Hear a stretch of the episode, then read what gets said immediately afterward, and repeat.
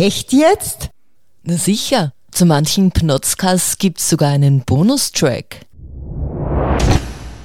Meine Familie ist 1921 in den Prater gekommen. Da gibt es diese eigene Geschichte, dass mein Urgroßvater ein Feldwebel im Ersten Weltkrieg war und dann für die Rekrutierung von Jungmännern zuständig am Praterstern, also unweit des Praters. Und 1921 war gerade nicht die beste Zeit weltwirtschaftsmäßig und er hat die Gelegenheit ergriffen, die Armeekarriere an den Nagel zu hängen und zum Pratergastronomen zu werden. Gemeinsam mit seinem Kompagnon, dem Armin Landesmann, haben die dann das erste Kaffeehaus gekauft und so dann betrieben. Das war genau hinter dem Schweizer Haus, dort wo jetzt der große Spielplatz ist. Nachdem sie dort sich etabliert haben, sind sie dann gleich weitergezogen, haben das zweite Kaffeehaus gekauft. Dort haben sie dann einen Gasthausbetrieb aufgebaut. Es hat sehr gut gepasst, da der Armin Landesmann, sein Kompagnon, ein jüdischer Fleischhauer war mit mehreren Filialen in Wien. Und somit haben die dann diese Gastronomie und die Fleischhauereien gemeinsam geführt, konnten die Gäste mit frischer Ware versorgen und waren dann auf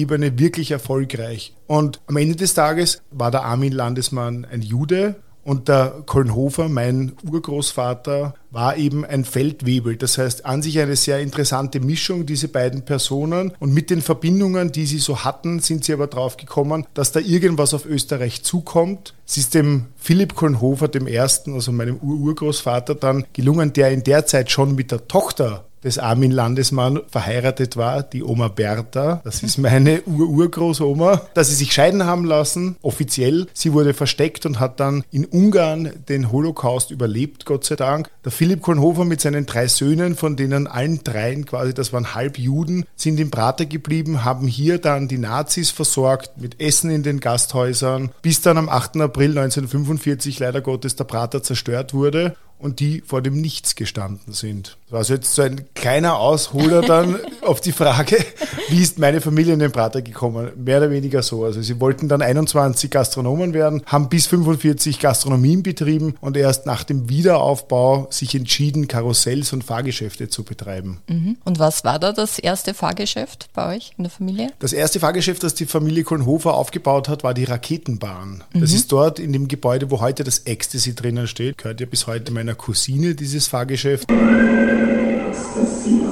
Und dieser Pavillon, der heute das Ecstasy beheimatet, da war die Raketenbahn drinnen. Es gibt historische Fotos im Internet zu finden. Ein recht simples Fahrgeschäft, vergleichbar mit so einer Berg- und Talbahn. Einmal im Kreis ist man gefahren da, aber schon ein rasantes Fahrgeschäft mit Musik damals. Humper, humper, dedare, hat mein Opa immer gesungen. Und dort haben sie halt begonnen, Karussells zu betreiben und daraus wurde dann immer mehr. Wir haben eine Geisterbahn dazu gebaut. Dann war gerade in der Nachkriegszeit, war Autofahren einfach wahnsinnig schick und da sind Autos Autodroms und Autobahnen oder Go-Kart-Bahnen aus dem Boden geschossen. Da haben die, hat die Familie einige Attraktionen betrieben, bis heute mehr oder weniger. Man hört ja immer, dass der Wiener Prater in der Hand von einigen wenigen Familien ist. Also von der Struktur des Praters ist es so, dass der Prater nach wie vor so aufgebaut ist wie eigentlich vor 255 Jahren, als der Prater eröffnet wurde. Es sind Privatunternehmer, die hier auf dem Grund und Boden der Stadt Wien ihre Fahrgeschäfte oder Attraktionen betreiben. Das ist geschichtlich entwickelt worden. Viele Familien sind schon seit vielen Generationen da. Ich glaube, die Familie Steindl seit knapp 200 Jahren, also sogar noch viel länger als meine Familie. Die Familie Schaf kam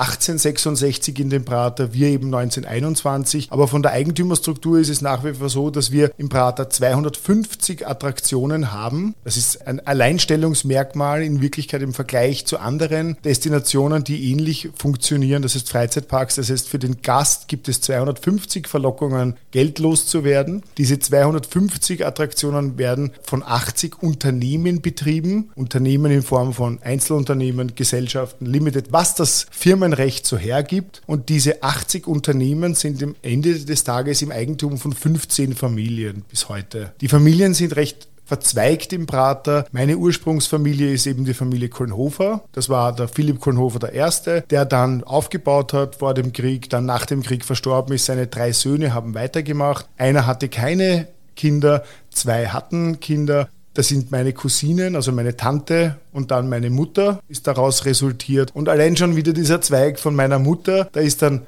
ich mit meinen zwei Brüdern rausgekommen und meine Brüder sind beide im Prater tätig, haben ihre eigenen Unternehmen und ihre Fahrgeschäfte. Auf der anderen Seite der Familie gibt es meine Cousinen, die nach wie vor betreiben im Prater. Das heißt, die eine Cousine betreibt Fahrgeschäfte und das Geisterschloss und die andere hat ein Gasthaus im Prater. Und am Ende des Tages sind wir alles eine Familie, aber unabhängige Unternehmen, die ihre eigene Struktur leben und ihre eigene Idee verwirklichen. Das ist das Besondere am Prater, diese inhomogene Gemeinschaft. Es gibt ein sehr gesundes Miteinander im Prater. Es gibt eine Verbindung. Ich arbeite mit Menschen zusammen, die ich mein Leben lang kenne. Den Sandro kenne ich jetzt seit über 20 Jahren und kann mir ein Leben ohne Sandro nicht vorstellen. so ist es, aber das ist die Praterfamilie zum Thema, wer gehört mit wem zusammen. Also da gibt es schon mehr als eine emotionale Verbindung.